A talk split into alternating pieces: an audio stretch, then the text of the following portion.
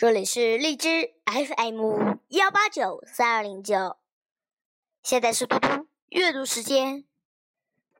今天我看到一个故事，故事的题目叫做《白日做梦》。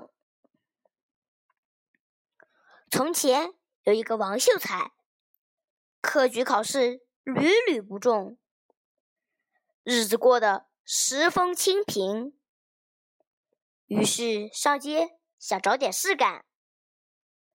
刘员外给儿子找教书先生，这份工作非我莫属。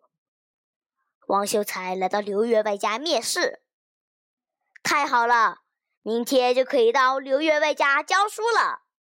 今天回家好好睡一觉，养足精神。第二天早晨，这么早起床。还有点儿不习惯，多想回去再睡上一觉哇！今天我来教你全唐诗。教着教着，王秀才睡着了。这一觉睡了好长时间，我是不是睡着了？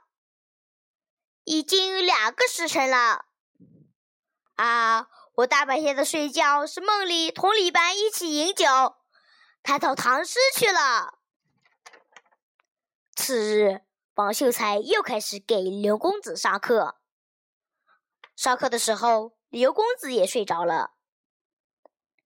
你怎么可以上课睡觉呢？我也去见李白了。李白对你说什么话了？